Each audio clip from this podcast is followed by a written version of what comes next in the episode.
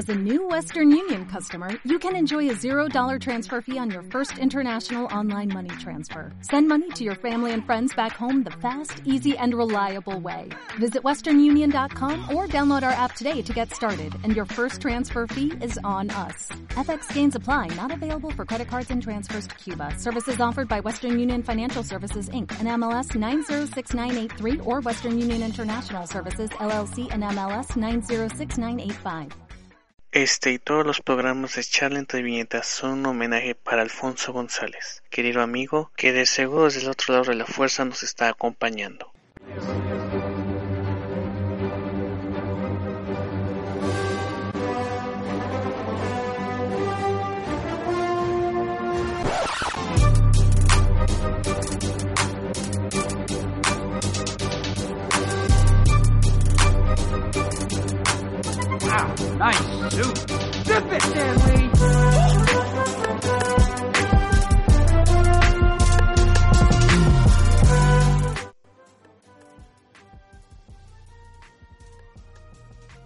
No, señores, no es un no es un simulacro. No están soñando, no están en la Matrix. No estamos este en en, en un universo de replicants. No. Esta es la verdad, esta es la realidad. Charla entre viñetas está aquí de nuevo, otra vez, en el 2018, después de dos años de no grabar nada.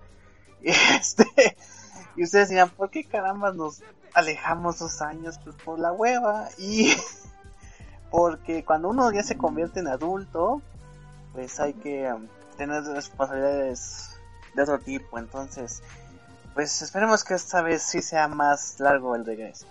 Para los que no me conozcan, soy Gabriel Chávez, el, uno de los que inició este, eh, este proyecto Channel Entrevistas, este pequeño podcast, junto con Alfonso González, que en paz descanse. Y esperemos que por- podamos así estar con regularidad con ustedes con estos pequeños podcasts que así van a tener otro formato. eh, en primera ya van, a ser, ya van a ser cada 15 días, porque obviamente con las responsabilidades que tenemos, pues eh, y que tendrán muchos de los que nos puedan acompañar en los, en los programas pues es un poco más difícil reunirnos semana a semana pero eso nos beneficia en que tendremos más carnita de, de qué hablar no y bueno para esta este regreso triunfal en nuestro podcast está con nosotros alguien que dejó su podcast de hecho. Pero ya volvió, ¿eh? ah ya volvió. Ah tenía el pendiente. Bueno eso es ah mira nada más este pues bueno está con nosotros el buen Gracias por darte cuenta que ya había regresado. Te lo agradezco muchísimo.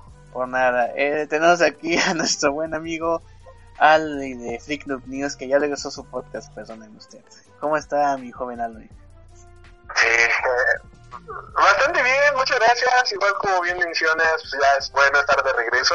Este, yo tuve que dejar ahora sí el programa por cuestiones de que mi computadora vieja se había quemado, ya, hay una, ya tengo otra computadora, así que eso me hace bastante feliz. Ya hubo un programa la semana pasada que eh, quien no conozca Freak News es un programa de cómics, el, eh, es cómics, películas, y toda la cultura nerd que tanto nos encanta, que tanto nos gusta y pueden seguirme a través de Facebook, Tumblr, Twitter, YouTube, Instagram, ya tengo Instagram, eh, como Freak Noob News, así que gracias, gracias Juan Gabriel, ya también este, me acuerdo que las primeras veces que que nosotros veníamos, pues que nosotros veníamos, era yo, no, que, que, que yo iba a grabar contigo, pues era para grabar tu programa, de hecho, charla entre viñetas, Exacto. y qué bueno, qué bueno estar de regreso. Dices que ya dos años. Eh, Van dos Eso- años. Creo que el último que grabamos fue el de este Apocalypse, X-Men Apocalypse. Ay, ya los tiene años eso. Pero sí, qué, qué, qué bueno ya el programa pueda estar de regreso y pues vamos a darle.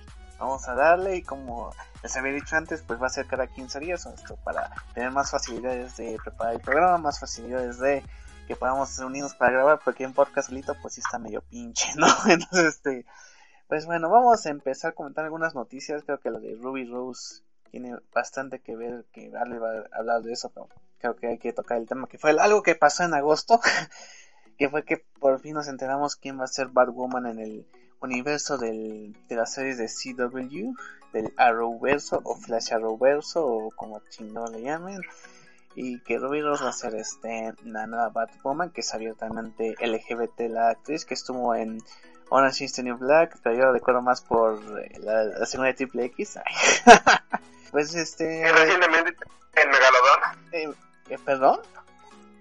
Recientemente estuvo en Megalodon. No mames, sí. Sí, ahí también la, la pueden la pueden ver en la, la luchando contra un tiburón de 30 metros de largo. No mames. Bien, pero este.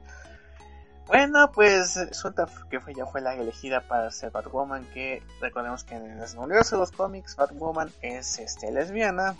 Y de hecho aquí es una, es actriz abiertamente lesbiana, entonces. Bueno, no, de hecho dice que no tiene roles de género la actriz, ¿eh? Ella no dice que es hombre o mujer. No, no me siento hombre, pero tampoco me siento mujer. Pero sí, como que está dado eso. Pero bueno, este, podemos decir que sí es. Y pues ante esto, muchos, muchos, muchos fans celebraron el, este, este anuncio, pero obviamente hubo otros que, que me cae que no son fans, nada más son güeyes, este, adoradores de Donald Trump, que nada más fueron a quejarse de que, ay, pero que ya no va a haber, es, ¿cómo se llama? Protagonistas que son heterosexuales, blancos, es, normales según ellos, ¿no? Y empezaron a fregar a la pobre Ruby Rose y pues tuvo que cerrar sus cuentas de redes sociales porque eh, pues fue mucho troleo de, de la parte de estos, de esta gente de poca monta, ¿no? ¿Tú qué piensas, mi querido Alex, sobre Ruby Rose como Batwoman? Pues estuve leyendo el eh, cómo que qué diablos pasó, porque para poder hablar de esto, porque de hecho acabo de terminar de grabar un video sobre ese tema. Y primero que nada comenzó la que la quema de, de la actriz, por decirlo de cierta manera, por el hecho de que muchos empezaron a decir que no era lesbiana y que eh, este el personaje era un personaje LGBT, ¿no? A Ajá. lo que la actriz salió a decir de que ella ya fuera del closet desde los 12 años. Así que que no, que no, que no jodieran en él. Y otra cosa que mencionaba es que era su religión, que no era la del personaje, y dijo, oye, pero tengo esta religión desde que nací, o sea, entonces, ¿qué, qué diablos, no? Y esa fue la primera oleada de críticas. Después, otros, como tú bien mencionabas, empezaron a criticar el hecho de que ella, este, ahora empezaron a criticar el hecho de que ella era lesbiana. Y, y- esto se me hace completamente absurdo, ridículo, en el sentido de que entonces el chiste es nada más quejarse por quejarse, el chiste es nada más joder por joder, por el simple hecho de que la- la- las personas ya nada, nada, ningún chile les embona prácticamente. Es completamente estúpido la manera en la cual se están quejando y la manera en la cual están destruyendo toda la industria. El otro caso hace un par de semanas, el de Scarlett Johansson, que tuvo que dejar un papel porque mucha gente se empezó a quejar de que no era una protagonista este transgénero, que no era una actriz transgénero. Dices, entonces, ¿de qué mierda voy a la puta escuela de actuación? ¿Por qué? ¿De qué mierda voy a la escuela de cine? ¿Para qué aprendo teatro? ¿Para qué aprendo a actuar? Si al final del día este, no voy a poder interpretar a ningún personaje que no sea de mi raza, religión, eh, orientación sexual, ¿no? O sea, ¿de qué diablos sirve este, leer libros de teatro para tratar de entender la psique de un personaje? ¿De qué diablos sirven todo este tipo de cuestiones? Si al final del día nadie va a poder interpretar a Martian Manhunter si no es de Marte o, o qué diablos continúa, ¿no? ¿Sabes cuál es el problema con lo de Scarlett Johansson? Es que fue la segunda vez, porque primera vez fue con Ghost in the Shell, con el mismo director, y ahora para este proyecto fue el director Rupert Sanders, si no me equivoco, y otra vez fue elegir a Scarlett Johansson para tu madre.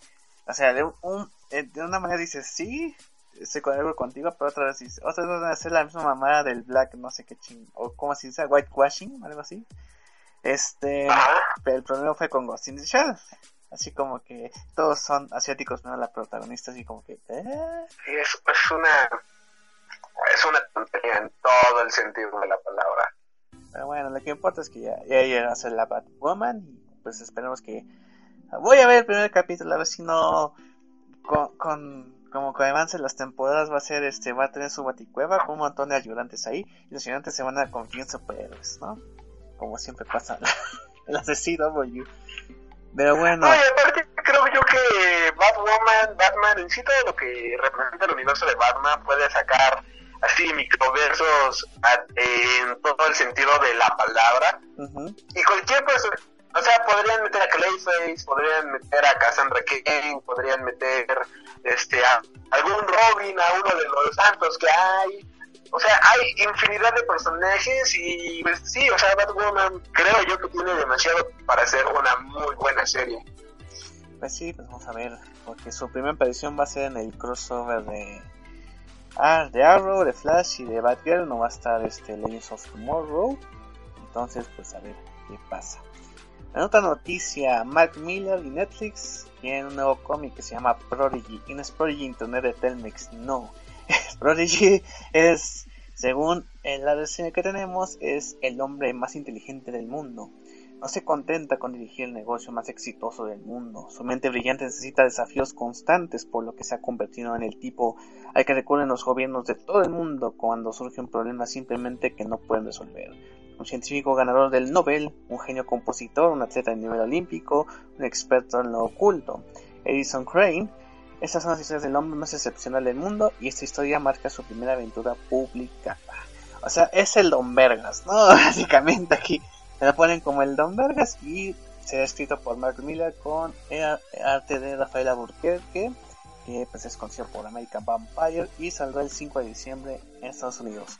Este, no, he- no ¿Has leído el de The Magic Order, que es el primer cómic de Miller Netflix? Voy en el número 2. ¿Y qué tal? Está bueno, está, está bueno. Aunque regresó a ser el Mark Miller este violento y sádico así que todo el mundo conocemos. No, bueno, o sea, volvió a tomar esta estética violenta y sangrienta que tenía hace varios años y que había dejado en sus publicaciones más recientes. Ya ves que ya, este, pues, eh, por ejemplo, Hawk o Starlight, este, Jupiter's Legacy, Ascending, todos esos, no eran, este, son cómics que tienen su nivel de violencia, pero ya no era gore, no era violento, ni nada por el estilo, y pues algo que me agradó de, eh, bueno, lo que me así me super encantara de este título es que ahora pues volvió a mostrarnos esta parte violenta que tenían sus títulos como Nemesis, como Kikas, como este eh, estos personajes. Aquí un pequeño spoiler ocurre, que de hecho ni siquiera es tan spoiler porque ocurre en la primera página, o sea, no, Aparece en el trailer. de hecho. un niño matando a sus padres y dices, ah, corón, esto está muy muy hardcore, ¿no? Pero pues Sí. es más o menos la va siendo así que la la, la, la- el tono que va a ir teniendo todo el a lo largo de estos dos números que lleva está está entretenido nada nada sorprendente si soy muy honesto o sea nada del otro mundo pero está entretenido Ah, pues entonces este, ahí, ahí voy a, voy a echarle un ojo a Magic Order, que no, no le puedo leer, pero ahora sí que cuanto a la conversación, pues parece que está, que está padre y a ver si Prodigy también está bueno, porque aquí tenemos el, el asunto que el protagonista es todopoderoso.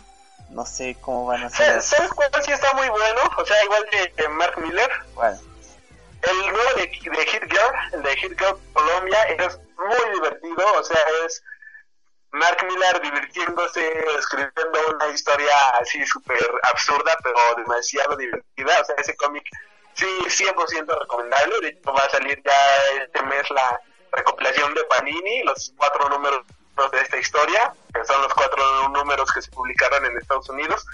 O sea, es diversión garantizada al 100%, es, me encantó por completo. Y hasta un poquito el nuevo Kikas, que ahora viene siendo una chava de color que toma el manto de Kikas y que le da un nuevo enfoque al personaje. Está, resulta bastante interesante. Ahora el grupo que le dieron al personaje está bastante interesante esta nueva versión de Kikas. Sí está, está bastante chida. Este, y pues Mark que está, está trabajando en muy buenos proyectos.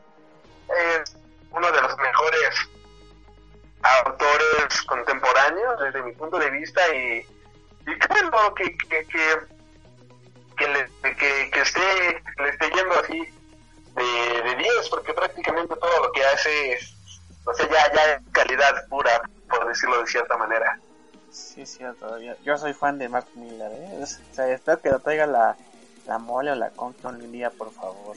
Sí, estaría buenísimo, pero lo malo es, bueno, o sea, lo que sé, o sea, Miller no viaja solo, por así decirlo, viaja con, eh, o sea, todo lo que representa su editorial, o sea, si quieres a Miller, debe de llevar todo el Miller World y pues está un poquito cabrón eso.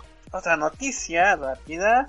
Cinepolis va a reestrenar las películas de Marvel Studios, excepto Iron Man 1, Thor y El Incre- El Increíble Hulk. Son las que no se van a estrenar a, con, a contradicción de Estados Unidos, que sí se van a estrenar todas por IMAX. Aquí todavía no han dicho si va a ser... Tampoco por- la de Ant-Man and the Wasp. Bueno, es que apenas se salió. Así que todavía está en cines, en algunos poquitos, pero todavía está. Pero es de Iron Man 2, que también que primer ganador, Avengers, Iron Man 3, de ahí hasta Avengers Infinity War. Y obviamente, pues exceptuando Ant-Man and the Wasp. ¿Te interesa ver de nuevo alguna de estas películas? A Guardianes, Avengers y Spider-Man y todo Ragnarok.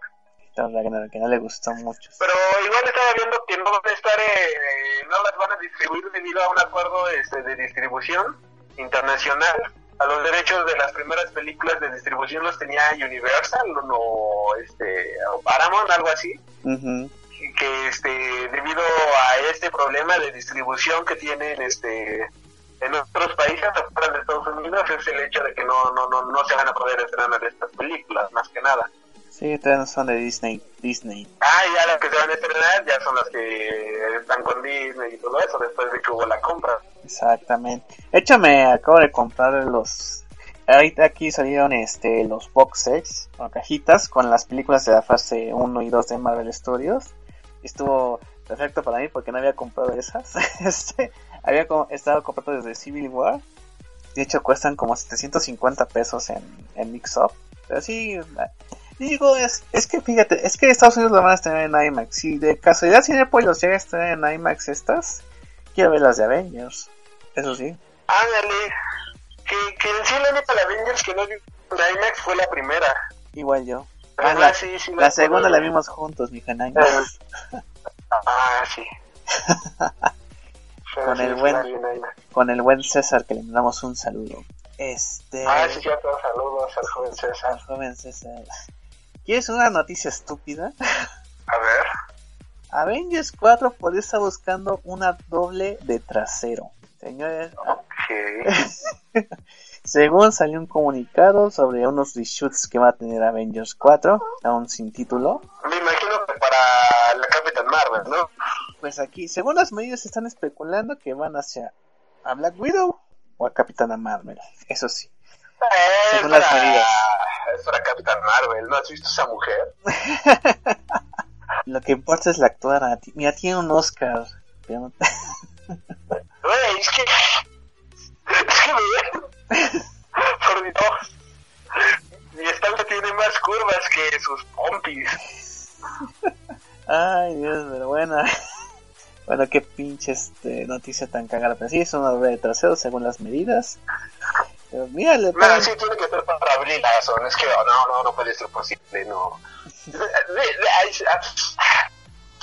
Ah, ah, ah. Era muy plana, demasiado plana esa mujer. Pero bueno, a ver, mira, lo que no tiene de cuerpo lo... lo... Mira, de, de frente sí está bien. Déjame decirte. Y además tiene talento, qué pedo. Ah, pero. Ah, ah, siguiente noticia. no, es la noticia. Ah, ok. Ok, entonces este, yo creo que ya cerramos y vamos con este tema central de este podcast de, de regreso de Charla entre Viñetas. The Top Comics. El lugar donde encontrarás reseñas, entrevistas y toda la información acerca de tus películas, series, videojuegos y personajes favoritos del mundo nerd. Si eres un noob que no sabe nada o una enciclopedia comiquera con patas, The Top Comics es el lugar para ti. Tenemos lo básico y también lo que probablemente no conocías. ¿Qué esperas para formar parte de la comunidad nerd más grande de habla hispana? Y si ya estás suscrito, gracias por ser parte de la comunidad de The Top Comics.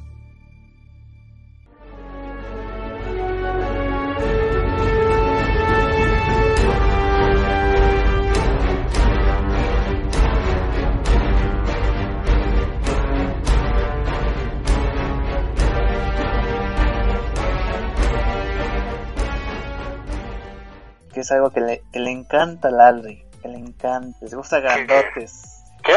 Que te gustan grandotes, ¿no? Ah, what? Los kaijus, me refiero. Ah, sí, sí, sí. Por eso son grandotes. Me vas a poner de fondo la canción de A mí me gustan mayores.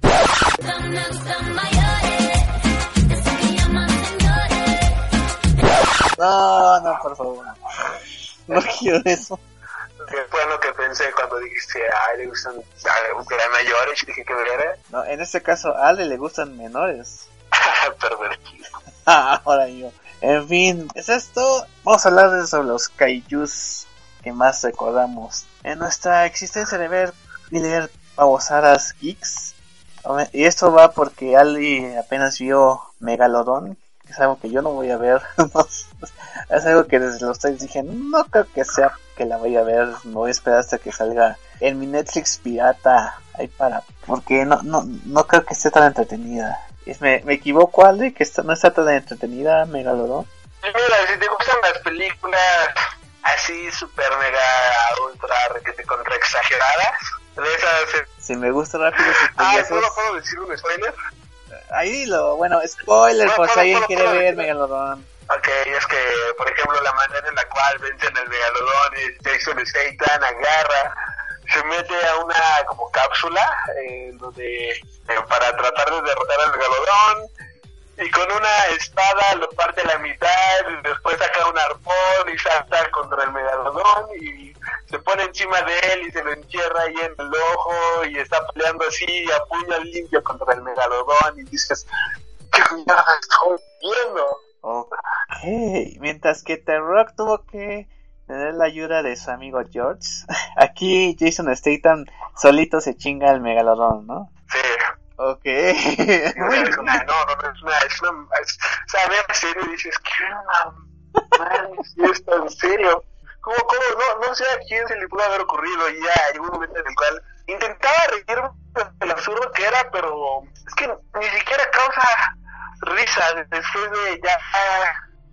Por ejemplo, ves este, una película de serie B y dices, "Ah, qué cagado, ¿no? O sea, da risa luego lo que está ocurriendo, ¿no? Ver la película de, ¿cómo se llama? De Godzilla contra King Kong y te da risa de lo absurdo y ridículo que es, ¿no? Ver a, a, Godzilla saltando, peleándose contra King Kong, rebotando con su cola y dices, ay, qué pendejada estoy viendo, pero, pero es una estupidez muy divertida, muy buena. Y ves esta película y dices, diablos, diablos, diablos. Si no me hubieran invitado, de verdad que hubiera, me hubiera sentido muy enojado por haber desperdiciado el dinero del boleto. Ah, o sea que te invitaron, no hubo pedo. Sí que me invitaron a una función en IMAX a verla ya a universidad Ajá. y este, antes de que se estrenara.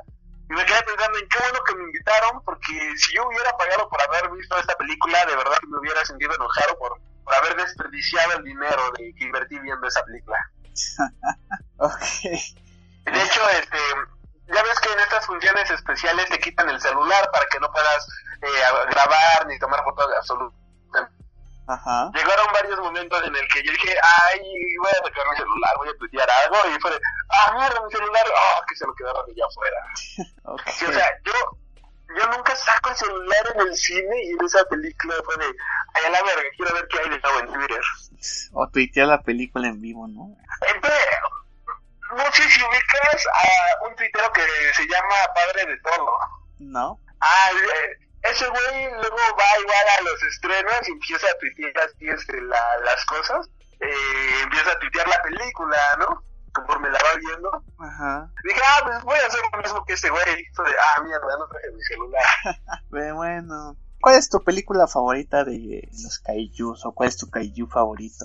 Híjole, ahorita Ahorita. tengo dos Ténelos. en este momento. Uno, obviamente Godzilla, creo que ese ya está por default. Y es que muchos se van a reír por lo que voy a decir, pero creo seriamente que retar, ¿sabes? Reptar. Pero ni tiene película ese güey.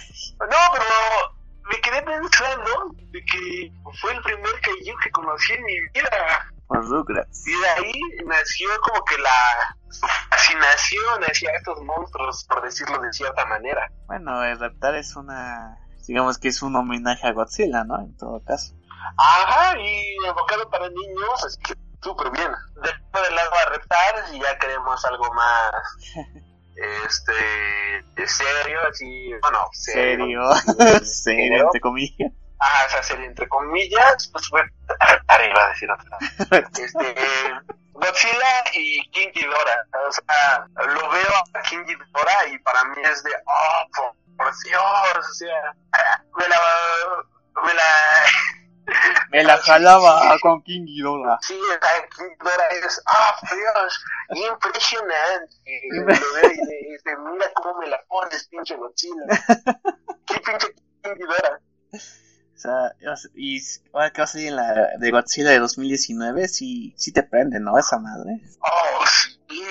De hecho, viste, en el trailer te ve el ataque de King Ghidorah. Me emociona bastante. Sí, eh, y luego que va a haber tres kaijus.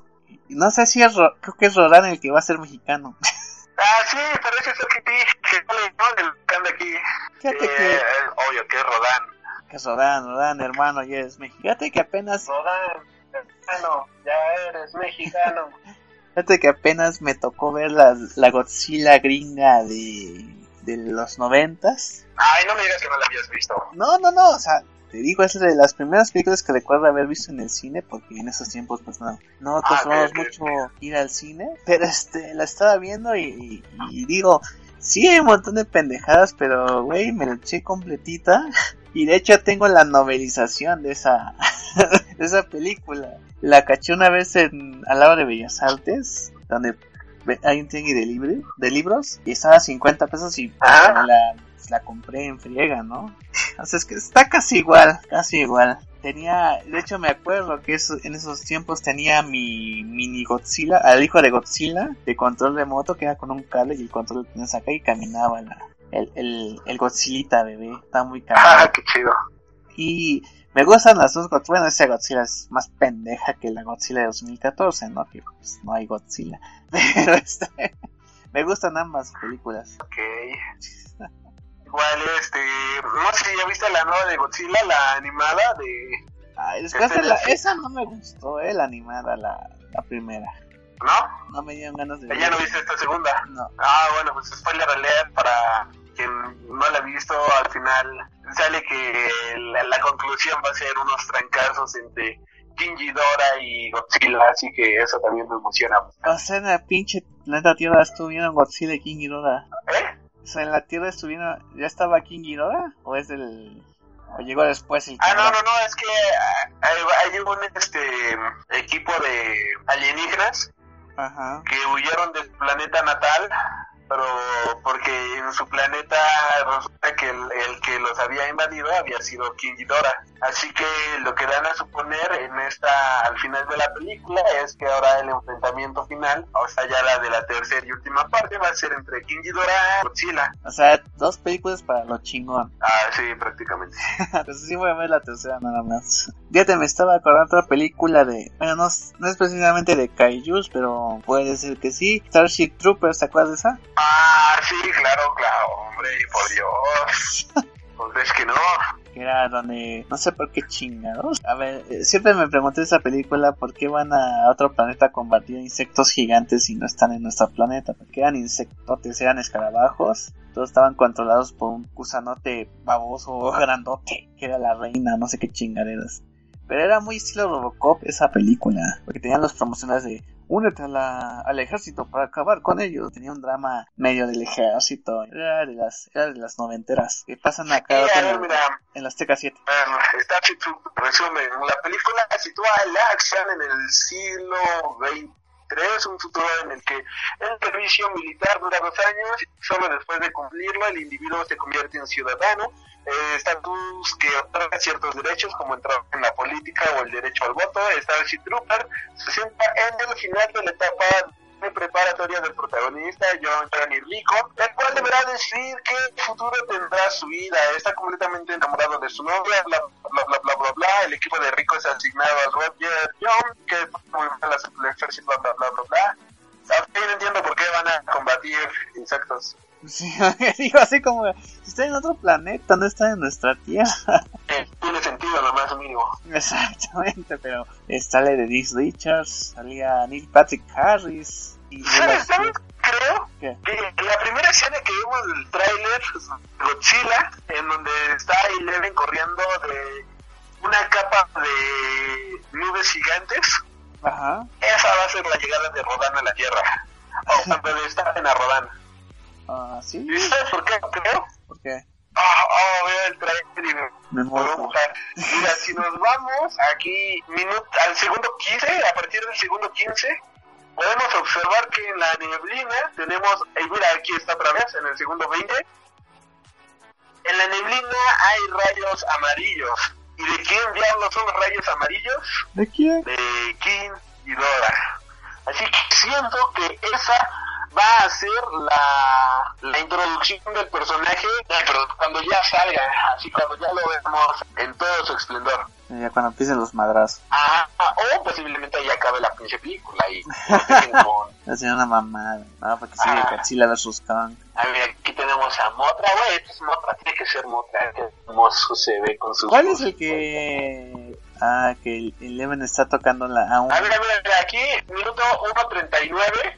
Güey, ese ataque es, es King Ghidorah, o sea, no hay más. Ese, ese, es- ese es King Ghidorah. Minuto 1.39. Lo que podemos ver es King Ghidorah. Anteriormente a esto, podemos ver a Rodan saliendo del, del pop prácticamente. Del poco. Ah, qué hermoso, qué hermoso. A ver, es en el minuto 1 con 8, donde están tocando un kaiju, según yo. 1 con 8 es. 1.5, 1.6. Mira, si, te, si justamente lo paras en el minuto 1.10, bueno, gente, si lo paran en el minuto 1.10, podemos ver a Motra en toda su expresión. Ah, ¿Y cómo sabemos que es Motra? Principalmente por las características que tiene en la frente, esta parte acolchonada, lo blanco, muy característico de Motra. Y segundo, Motra siempre va a ser muy amigable con las personas. De hecho, Motra viene siendo el protector de la Tierra que nació para defendernos eh, de, de Godzilla principalmente. Y él nunca va a poner este en peligro a la humanidad y de hecho va a, a comportarse de esa manera, siempre se va a comportar de una manera más eh, amable, más cariñosa y es por eso que se acerca a Eleven y a esta chava, a la que me imagino que va a ser su madre, Ay, para como conocerlos, tocarlos, no sé. ¿No es onda, gamera? pero, o sea, Motra siempre va a ser el protector de la humanidad, No, así que no Motra es el el. Que sabes que puedes Ah. tocar de esa manera. Y dos. Montra no es Rispa. no es Ah, Gamera. o sea, Motra viene siendo la... Es la... No, no es una avispa, es un este... mm, Un moth, un moth, moth, moth en español es... Ay, Pero no es Gamera, güey. No, Estoy viendo fotos de Gamera. Gamera y su Ah, bueno, Gamera también es uno de los protectores de la Tierra, un famosísimo Daikaiju. Polilla. Policia. Motra es una polilla. Ah, es una polilla. Policia. Sí, pero no, este no, no es este Gamera. O sea, definitivamente no es Gamera. Es que estoy viendo un arte conceptual que salió de, de Motra y no se parece en nada. De hecho, se parece bien culero. Porque te va. Según yo, es Gamera. Oh, pues, ¿sabes por qué es Gamera? ¿Por qué? Vamos, aquí el tráiler. A ver, aquí hay algo que también me llama mucho la atención. En el minuto 56, bueno, segundo 56, King Ghidorah está congelado en la Tierra. Sí, O sea, eso, eso está muy interesante. está dormido. Y volviendo al punto de, de por qué diablos no puede ser Gamera, si nos vamos al minuto 1.24, vemos a Motra abriendo sus alitas en todo su esplendor y podemos ver que viene siendo exactamente la misma imagen que tenemos anteriormente cuando esta Eleven está tocando el Kaiju. Ok, te voy a creer.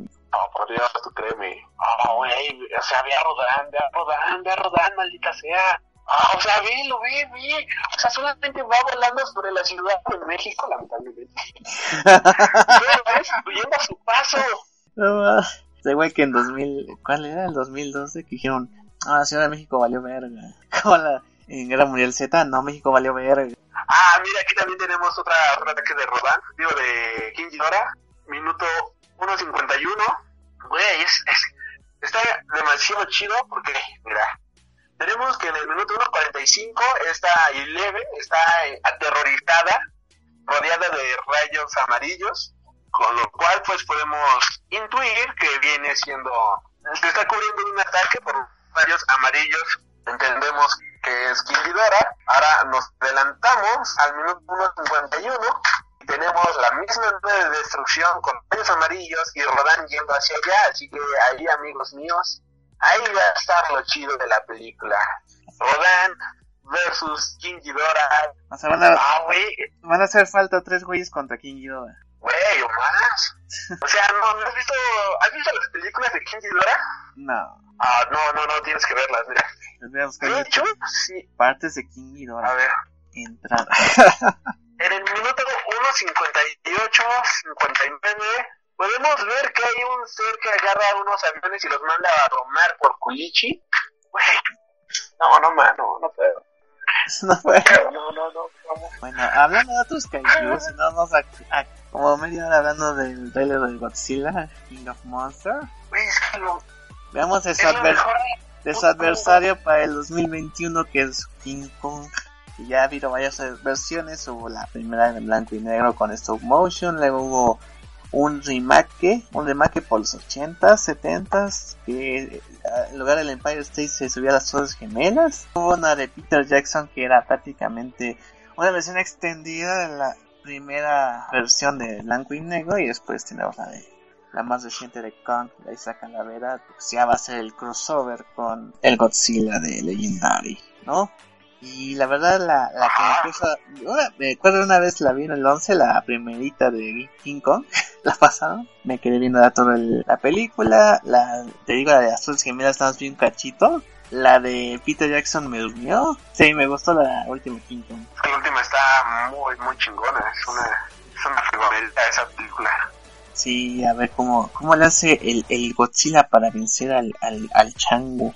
Ay, no la va a tener nada difícil. Bueno, depende. No sabemos cómo va a ser la Godzilla, la 2.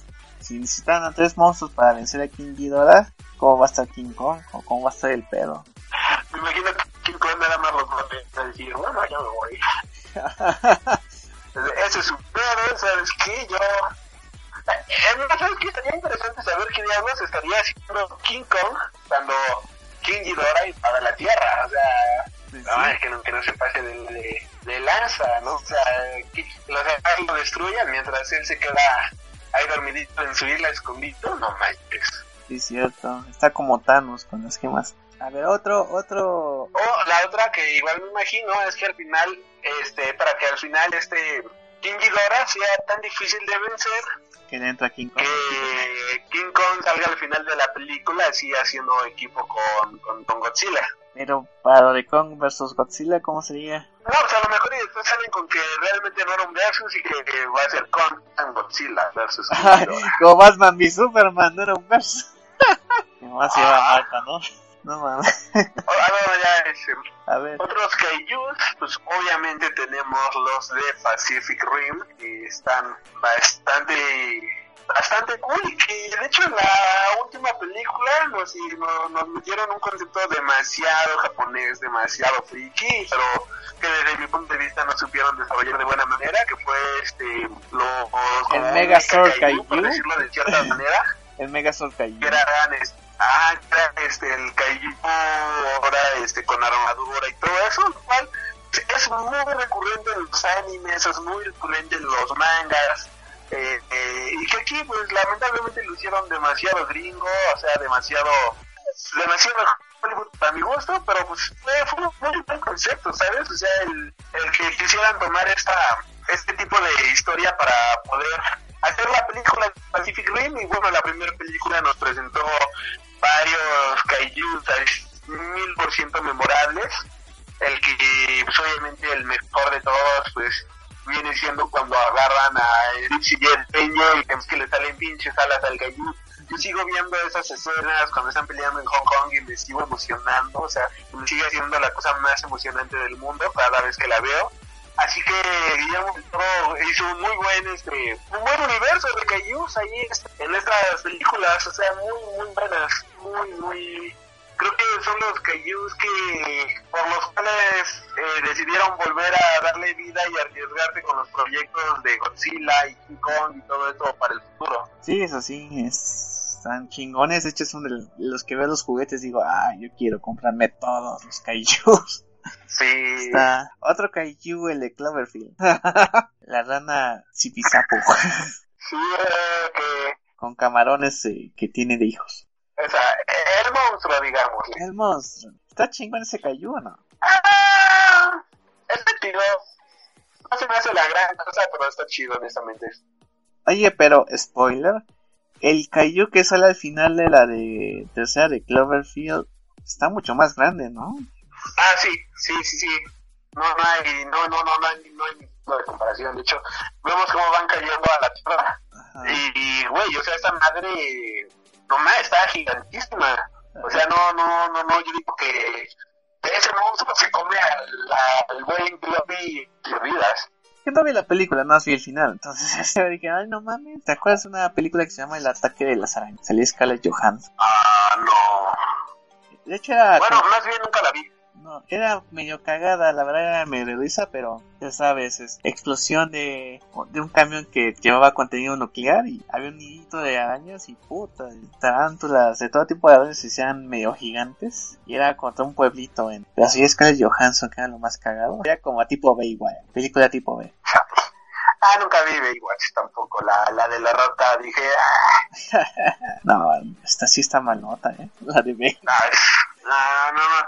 Había, había una película llamada El ataque de la araña gigante, que de hecho es una película como de los años 60, que, que viene igual así, este, de la mano de la película, por ejemplo, del ataque de la mujer gigante, del ataque de la mujer de 30 metros, algo así, y ese tipo de películas, que es difícil de creer, pero, pero vaya, quedan buenas películas para sus tiempos, ¿sabes? O sea, tienen historia, tienen trama, son entretenidas. Dices, ¿es en serio que una película de una araña de 30 metros de altura tiene una buena historia y eso te demuestra que tiene una buena historia? Así que es también mi coraje de que Megalodon no tenga una buena historia por el hecho de que una película ridícula de, de una araña gigante o de una mujer gigante tengan historia, tengan coherencia, tengan trama y tengan buenos personajes, que una película ya de este tiempo no tenga eso, dices, ¿qué pasó? ¿En- ¿Qué nos pasó? ¿En qué momento de la historia perdimos el camino? Sí, cierto, ¿eh? Oye, el, el, el bebé gigante de querer a, agrandar a, nuestro hijo cuenta como Kaiju. No, no, no, no, joder. No, si está gigante el bebé y, y va haciendo destrozos por el pueblito. Ah, pero, güey, es como en este caso, los Transformers son un mecha. Oh, es un bu- buen, buen punto, ¿eh? Pues obviamente no. ¿Cuál otra No, película no, de porque... No, o sea, hay especificaciones que definen qué, qué viene siendo un kaiju, obviamente pues no, En la enciclopedia básica no del cualquier Kaiju cosa. está. Por ejemplo, si nos vamos a la a la Kaijupedia, tenemos que Kaiju viene siendo una palabra japonesa que quiere decir bestia extraña o bestia gigante, pero generalmente es traducida en inglés como monstruo. El término engloba a Kaiju ella, o que siendo películas de monstruos, Kaijin, que se refiere a monstruos humanoides, o Daikaiju, que es de lo que hablábamos hace rato, que viene siendo una lista específica de monstruos. En los, por ejemplo, entre los Daikaijus más conocidos, pues entra este Gambera, ¿no? Por mencionar alguno, mientras que los Kaijus, pues viene siendo Mothra, viene siendo Anguirus, viene siendo Godzilla, vienen siendo los de Pacific Rim. Tenemos otras categorías en las cuales vienen entrando los este, ay, que tienen un nombre en específico, pero aquí llamámosle Mekakaiju, como los que nos presentaron en la película de eh, Titanes del Pacífico 2, eh, y todo este tipo de- de cosas, ¿no? Así que bueno, en general un Kaiju viene siendo un monstruo, por lo cual pues no no este no entraría a la categoría directamente de Kaiju un bebé gigante o no entraría este por ejemplo un este eh, eh, no, no, no cualquier monstruo solamente por ser gigante pues entra a la categoría de Kaiju, eso pues, nada más es un bebé gigante que a alguien se le ocurrió, pero como tal pues, no, no entraría a la, a la, a la categoría o alguna subdivisión de, de monstruos, de, de, de. Los de Tremors, los de Kevin Bacon sí son Kaijus. Los de Kevin Bacon, Ah, los de la arena. Sí, Ah, no, no creo, es más bien son este...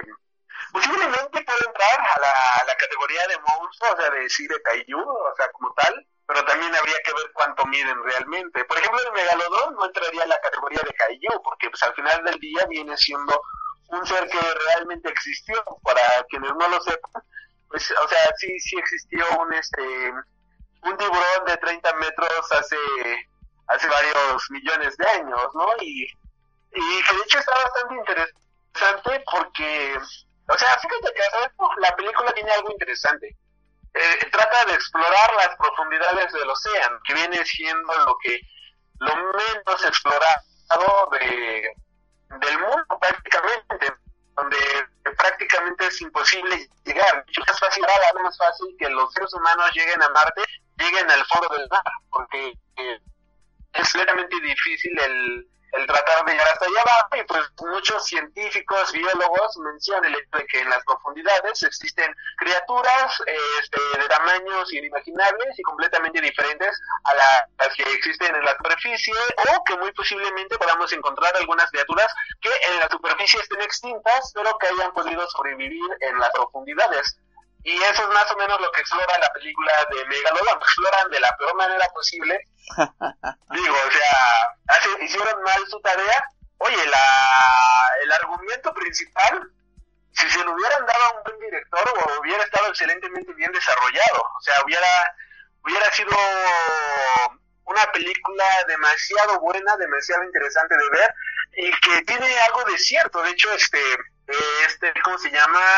Varios dibujantes de monstruos se, se inspiran por completo en las criaturas de las profundidades. Por ejemplo, este Ivan Reis, que se inspiró en una especie de piraña que solamente vive en el fondo del mar, eh, así súper con unos dientes gigantísimos, con una luz brillante y todo eso, para crear a los villanos del primer arco de Aquaman, los nuevos 52, que son una especie de seres humanoides que tienen toda la estética de estos seres de las profundidades. Y así que pues, sí, o sea, posiblemente, muy posiblemente haya demasiados monstruos en el fondo del mar y que nosotros ni siquiera por aquí, o sea, de que existan realmente. Por ejemplo, algo real, algo este que, que sí pasó en la vida real viene siendo que encontraron una ballena, este, eh, una ballena azul que, viene siendo el ser más grande de la del, del, del planeta, que mide veintitantos metros, 25 metros por decir algo, y la encontraron con cicatrices de una pelea que había tenido esta ballena y ustedes dirán, ah chinga, cicatrices de una pelea y resulta ser de que la pobre ballena de 25 metros tenía este en su cuerpo marcas de tentáculos de un calamar gigante que había tratado de envolverla. O sea, solamente para imaginarnos cómo el tamaño de ese calamar gigante, o sea, debió de haber sido un pinche calamar de 30 metros, 35 metros. Y eso pasó en la vida real. Ahora imagínate qué diablos no habrá en las profundidades. Eso está bastante interesante, está creo que es un tema muy bueno para explorar. Este es un ahora sí que de las posibilidades son infinitas, es por eso que Aquaman siempre va a tener millones de tramas demasiado buenas porque las profundidades es donde se esconden la mayoría de los monstruos así que este James Wan tiene ahora sí demasiado de dónde agarrar para crear monstruos y historias para Aquaman. Este es por eso que eh, nos podemos permitir el hecho de que existan estas películas como que al final del día no digas de güey qué mamada no sino que al final del día digas Oye, y si eso de verdad pudiera todavía existir en las profundidades del océano, porque de hecho no sé si viste esta investigación, que es una es que, que dice de que lo que conocemos como la profundidad del océano que realmente no es el fondo del océano, sino que se cree que hay una especie de domo y que abajo de ese domo, que nada más lo excavas, por decirlo de cierta manera, Ajá. y que abajo de ese lugar, abajo de este domo, hay todavía otra, otra capa de agua. Ah, Así que estaría, si eso, si eso es verdad, si eso tan siquiera resulta tener este validez para que se lo plantearan científicos serios, y que de hecho igual la película toma esa idea de que hasta el fondo puede haber otras cosas, o sea, que no sea la super que no sea la completamente el fondo marino, sino que haya más cosas, y es por eso que van a investigar a ver qué otras especies se encuentran y así se encuentran al megalodón. Te digo, o sea, la película está bien planteada, es una lástima de desarrollo, pero la película está bien planteada. Ahora, si eso realmente se lo plantean este, científicos serios, científicos reales, en la vida real, de que posiblemente era uno que cubra otra superficie de agua, güey, o sea, ¿te imaginas que ahí hubiera vida y qué tipo de vida podría haber en ese lugar? Estaría cabroncísimo, o sea, las posibilidades son infinitas prácticamente. De hecho, en el trailer de Aquaman se ve mucho criatura que no se había visto, así como que va a haber guerreros en el fondo del mar y usan animales hasta prehistóricos para para combatir, ¿no? Lo cual va a estar bastante bueno, a ver si no si si, si tienes tiempo suficiente para meter todas, todo lo que se ve en el trailer, no vaya no les vaya a pasar un este un Batman v Superman que, que James Wan se quiera agarrajar mucho, pero sí se ven bastantes criaturas así como que medio crustáceas, ese tipo de cosas. Sí, pues creo que ahora sí. Y es que, mira, lo interesante del fondo del mar es que allá no. Las especies no tuvieron que adaptarse a un nuevo ambiente. O sea, lo que está en el fondo del mar, a la hora de no haber luz, a la hora de no haber eh, cambios geográficos o de alimentación, por decirlo de cierta manera, pues las especies no evolucionaron de la misma manera. Así que es por eso que cuando vemos un, este, un pez de las profundidades, es por eso que cuando vemos un animal que vive en las profundidades del océano, se nos hace lo más prehistórico del mundo, o sea, son, como bien le llaman, fósiles vivientes, por el hecho de que como allá abajo no tuvieron que, no hubo selección natural, por decirlo de cierta manera, y todo siguió exactamente como estaba, es por eso que hay este tipo de fósiles viviendo hasta nuestros días y es por eso de que es muy posible de que existan bestias gigantes tal como existían hace millones de años escondidas en las en el fondo marino es por eso que llama la atención de que una ballena tuviera de, de rasguños de un calamar gigante cuando una pinche ballena mide 25 metros y entonces el calamar debió de obviamente sacarle este eh, varios metros de ventaja para envolverla en, o sea para que envolverla y dices qué diablos no o sea no manches es que de qué me estoy perdiendo maldita sea A ver, ya, ya pasando de nuevo a Kaijus, por favor. No, no sé si te cuenta como Kaiju. La mancha voraz. La mancha voraz. Es ver, gigante. La mancha voraz o la masa la de mancha Juan- Veracruz. O Teplop. ah ya no no eso no no no Que eh, en algún Eso. tiempo, algún tiempo se es monstruo se decía que este, que Rob Zombie iba a ser el remake. hubiera buenísimo Bueno, ¿Viste pues, la última película de hace como dos años de Rob Zombie? no era la de Halloween. No, no, no, tiene otra. No, no, no la he visto. Este, se llama 33, algo así, la, la película de Rob Zombie. 33, 32, o sea, es un número. Es con Jim Carrey. No, es que hay una que se llama 34 que es con Jim Carrey. Ese es Joel Schumacher. Mira, Rob Zombie, películas, filmografía. Porque- porque la- la 31 se llama, es de 2016. Es que vi en Nashville de remake de Halloween y parecía la, la versión porno. Oh, ve, ve la, ve esta de 31, Ajá. dices, ¿qué mierda, qué, qué mierda tiene Rob Zombie en la cabeza para hacer estas películas? Te va a traumar, si, no te gusta la sangre, si no te gusta el gore, si no te gusta la violencia, aléjate de esta película así como si fuera la peste. Pero si te gusta la sangre, si te gusta el gore y si te gusta la violencia, amigo mío, esta tienes una muy buena película para ver, porque yo no la vi completa la primera vez, ¿sabes? No manches, ¿a O sea, la estaba viendo y dije, ok, no quiero tener pesadillas esta noche. Bueno, la continúo viendo. Espérate, Porque sí, o sea, la, la ves y dices, eso está muy, está muy hardcore. Sí, sí, sí. Bueno, ¿qué otro Caillou se te viene a la cabeza? La de 30 metros cuenta. Son 50, por cierto. Ah, bueno, la mujer gigante de... Ay, no, porque si no No, también. pues ahora es que... O sea, el bebé no cuenta, pero la mujer sí. Sí, porque ella ya sabe lo que es y ella... Ah, chinga. Oye, ¿Tú eres para decidir, para decidir si ella es monstruo o humano? Maldito machista. Ay, perdónenme usted. Este, el hombre malvavisco de los cazafantasmas es mira, el gigante 2 es un monstruo, Es un pero lo ves y, o sea, ay, híjole, qué, qué- qué buena pregunta, o sea, que- es que podría entrar, que tiene todas las características, ¿sabes? Pues sí, es grandote, no O sea, existe. sí, es este, es grande, es un monstruo, así que, pues, de que tiene todo, y bueno, pues, obviamente, King Kong viene siendo el otro Kaiju de manera humanoide, de hecho, el más famoso de, de manera humanoide, este, sí, pero, por ejemplo, Kaijus en los cómics, ¿qué Kaiju de cómic? Se te viene a la mente, de hecho ahorita recientemente, hace dos años, desde Marvel tuvo su evento de Monster Unleashed, Que pasó sin pena ni gloria. ¿eh? monstruos de la que hace dos años este Marvel tuvo su propio evento de, de, de, de kaijus llamado Monster Unleashed en la cual este reunieron a todos los kaijus que tienen su haber y pues la historia terminó siendo bastante interesante y eso desembocó en el título de Kid Kaiju o algo así de un niño que igual tiene sus poderes no duró como 12 números pobre título pero Pero es que Pero el se evento también estuvo así como... El evento estuvo así como que, me, ¿no? Nadie le hizo caso. Pues es que como tal tampoco era un evento, o sea, era nada más el, el simple hecho de tenemos ayudar en la compañía, vamos a usarlos.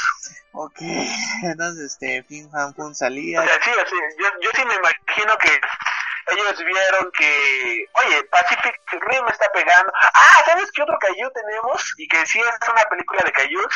La película de Ella es un monstruo o la de Colosal que le, llam- le pusieron aquí en México. Digo, en México le pusieron Colosal y que eh, eh, se llama Ella es un monstruo. Esta viene siendo, y esta pues, es una película donde hay una chava que de niña le cayó un rayo y que eh, gracias a ese rayo cada que camina por un parque el parque representa eh, así que ella se materializa en Seúl como un Caillou que está destruyendo la ciudad, ya que pues la chava tiene un problema con el alcoholismo y pues es muy depresiva de, cierta manera debido a que su problema con el alcoholismo es un este meca que el gran villano de vemos cómo pues el alcoholismo la está destrozando, cómo pierde su familia y cómo de cierta manera pues su vida está siendo reflejada por este Caillou que no sabe controlar el momento y hasta que no aprenda a controlarlo no va a dejar de destruir las vidas que están a su alrededor. Dices, ah, cabrón, o sea, qué, qué buena película, quien se haya ocurrido, porque el planteamiento es muy bueno. El hecho de que ya no se es- este tipo de cuestiones presentadas con monstruos, con kaijus, ayudan a seguir expandiendo el género y demostrarnos que no todo son peleas eh, ridículas, que no todo son este, eh, sacar fuego o sacar rayos por la espalda, que por cierto, Shin Kojira cuando saca rayos por la espalda es la cosa más asombrosa del puto mundo, ¿no? este, pero no todo es eso, ¿no? Sino que tenemos eh, el género es tan vasto y hay muchísimas historias para contarnos. Otro ejemplo de una gran historia de Kaiju viene siendo Godzilla, medio año de guerra, en la cual nos presenta la historia de un soldado que durante medio siglo ha estado peleando a Island ni la más idea de que esta persona existe. Y hay un este eh, los diferentes gobiernos y que de esa manera los gobiernos puedan activar esta arma para atraer los kaijus y que de esta manera puedan destruir las ciudades este, eh, ciudades de países enemigos manera un problema político social demasiado cabrón la cual pues tenemos que los gobiernos van a joder hasta que logren obtener el petróleo que supuestamente está escondido en tus tierras pero que realmente jamás hubo nada. Y no importa si mataste millón de personas lo único que importa es poder saquear a tu pobre país Y dice, cuando una vez a analizar eso es muchísimo la pena. Incluso él hizo una representación bíblica de Godzilla, con Godzilla in Hell, que viene siendo Godzilla peleando con monstruos que van representando prácticamente lo peor de la sociedad y que de esta manera él se tiene que salvar del infierno para volver a salir como el dios de los monstruos, el rey de los monstruos que viene siendo. Eso, eh, ya leíste, bueno, no sé si ya leíste Godzilla in Hell, pero, o sea, la manera en la cual representan eh, a Godzilla representando a la humanidad, peleando contra los pecados, por decirlo de cierta manera, y Ah, que están destruyendo la sociedad, y que al final del día tienes que luchar contra ellos, y dices, güey, ¿Qué onda con esa premisa? o sea, es, es lo que, no, es, o sea, es a lo que voy, que el género de los es muy amplio, no, no es Pacific Rim, no todo es, este, no, o sea, es a lo que voy, no todo es meterte a, en muchas ocasiones en las películas de Kaijus, el Kaiju solamente es el pretexto para poder contar la historia de los humanos, para poder contar lo que el creador o el cineasta quiere contar en las historias. Tenemos, por ejemplo, Gamera, que mencionábamos hace rato, que es un monstruo que viene siendo este protector de la tierra, que de hecho tú me decías, oye, pero que ese no es Gamera, yo digo, no más, no. Pero, por ejemplo, en las películas de Gamera, Gamera siempre se va a llevar súper bien con los niños. Él ama, o sea, es una persona muy buena, bueno, es un monstruo demasiado bueno, es muy bondadoso, y que al final del día Gamera se sacrifica a- por la humanidad solamente para que los niños puedan, que no mueran más niños, solamente para que no haya más muertes, solamente para que no haya este más este eh, más caos en la tierra, Gamera agarra y se sacrifica a una tortuga gigante. Y lo pones en contexto normal, que nos quiere decir posiblemente la película, cuál es el contexto que yo le entiendo, Que no usan popotes. pero no todos los monstruos van a ser este eh, no no solamente porque luzcas como un maldito monstruo es que sea realmente un monstruo sabes o sea está está bastante interesante el, el, el, el hecho de que agarren muchos que agarren a los monstruos para podernos contar historias que agarren a los monstruos para poder crear crítica social que que puedan que puedan expandir este subgénero para eh, transmitirnos muchas muchas muchas ideas tal y como tal como hace Hideaki no que critica la sociedad actual con sus monstruos con sus ángeles con sus sus historias que él siempre ocupa a los monstruos gigantes para tratar de crear este, una crítica y conciencia social y creo que está bastante chido de cierta manera Si, si existiera Gamera, na- nadie usaría popotes, ¿no? En el mundo. de hecho Pues sí, pues después de eso, no, el- así es así es muchacho dijeras todo tu conocimiento de los Kaijus. De hecho, el Godzilla Goes to Hell lo voy a, lo voy a checar porque eso sí me, me interesó bastante. Pues yo creo que ya abarcamos bastante el tema de los Kaijus, de los monstruos gigantes, que es un monstruo gigante, que es un Kaiju. La definición de la enciclopedia básica de Kaiju. Y bueno, ahorita sea todo. Vamos a dar por terminado este episodio. Muchas gracias, joven Ale, por acompañarme en el primer, en el regreso del primer episodio de Charla entre Viñetas, que será, espero, el primero de muchos. Recuerden que esto ya va a ser quincenal para que no haya problemas, para que tengamos una continuidad mejor, para que tengamos más canitas de qué platicar. Y bueno, pues recomendaciones de películas de Kaijus, obviamente Pacific Rim, este, Godzilla vs. King Ghidorah, eh, Shin Godzilla, tenemos igual este, la de... Hay una llamada Godzilla Final Wars que Ah, es. Godzilla contra todos sus villanos, esto es celebrando su 50 aniversario, su 40, 50 aniversario. Yes. Así que si quieren ver a Godzilla peleando con absolutamente todos los personajes que se ha enfrentado a lo largo de toda su historia, Godzilla Final Wars es la, la indicada. Igual de hecho pelea contra Zilla, que viene siendo el Godzilla gringo de los años 90, en la cual pues nada más lo destroza, o sea, lo, lo destroza luego. Una humillación para el Godzilla de Sony.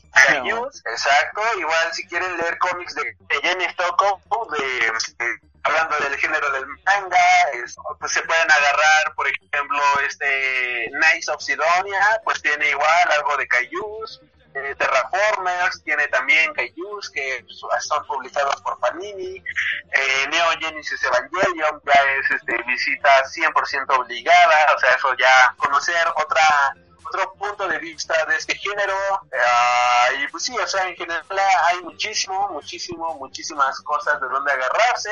Cars, eh, una historia que podría recomendar de mechas, que son los robots gigantes. Eh, si se quieren salir de lo convencional, de los trancazos y todo eso, hay una hay un libro demasiado bueno llamado Estados Unidos de Japón que es que hubiera pasado si Japón y los nazis hubieran ganado la Segunda Guerra Mundial. De hecho, lo tengo aquí a la mano, está demasiado cabrón, está demasiado bueno, o sea, es un libro de guerra, nada más este, así, la es rapidísimo, nos mencionan de que hace unas décadas Japón ganó la Segunda Guerra Mundial, los estadounidenses adoran a su infalible emperador y nadie cree que la conducta de Japón en la contienda no fuera ejemplar. Nadie excepto George Washington, una pro-estadounidense que intenta recuperar la gloria de los viejos Estados Unidos. Su última táctica subversiva es distribuir un videojuego ilegal que pide a los jugadores que imaginen cómo sería el mundo si Estados Unidos hubiera ganado la guerra. El capitán Américo Ishimura se dedica a catar a los posibles traidores un día recibe una misteriosa llamada del general Mutsuraga y su vida se convierte en una montaña rusa que lo llevará a conocer a bla bla bla bla bla bla bla bla. En sí es este eh, Japón junto con los nazis dominando mundo con mechas gigantes en donde si no crees en, el emperador te van a matar, te mandan a fusilar y está muy pero muy cabrón el libro, está demasiado bueno, aquí pues el pretexto es nada más eh, los mechas para poderte con fantástico mundo que vienen siendo los Kaijus. Bien, joven Aldi, ¿nos el autor, por favor? El autor de Estados Unidos de Japón es Peter D. Díaz, uh, a ver, lo voy a deletrar, C-I-E-R-Y-A-S, publicado por Editorial Nova, que Editorial Nova pues es eh, quien ha publicado El Marciano, eh, son los que publican aquí en español a Brandon Sanderson, que quienes sabe, bueno, que a quienes les gusta la literatura fantástica, pues Brandon Sanderson. Así que pues sí, es muy fácil, muchísimo la pena. Eh, Estados Unidos de Japón, yo lo conseguí en Gandhi, es muy recomendado, muy, muy, muy recomendado. Ahora sí que si les gustó, por ejemplo, el problema de los tres cuerpos o Ready Player One, creo que van a disfrutar por completo este libro. Muy bien, joven Aldi, te agradecemos tus recomendaciones y gracias por estar en este primer programa antes de que te vayas a otra vez a echar otro choro sobre Nos esperamos en el próximo episodio de Charla de que eso será a fines del mes de agosto, esperemos. Esto se va a publicar, esperemos el viernes, el día de mi cumpleaños, si bien nos va. Muchas gracias por, darnos la oportunidad de que nos escuchen de otra vez. Soy Gabriel Chávez. Esperemos que el joven Gabriel nos invite. es, eso tenga por seguro, mi querido Aldi. Saludos, gente bonita. Onda vital para todos.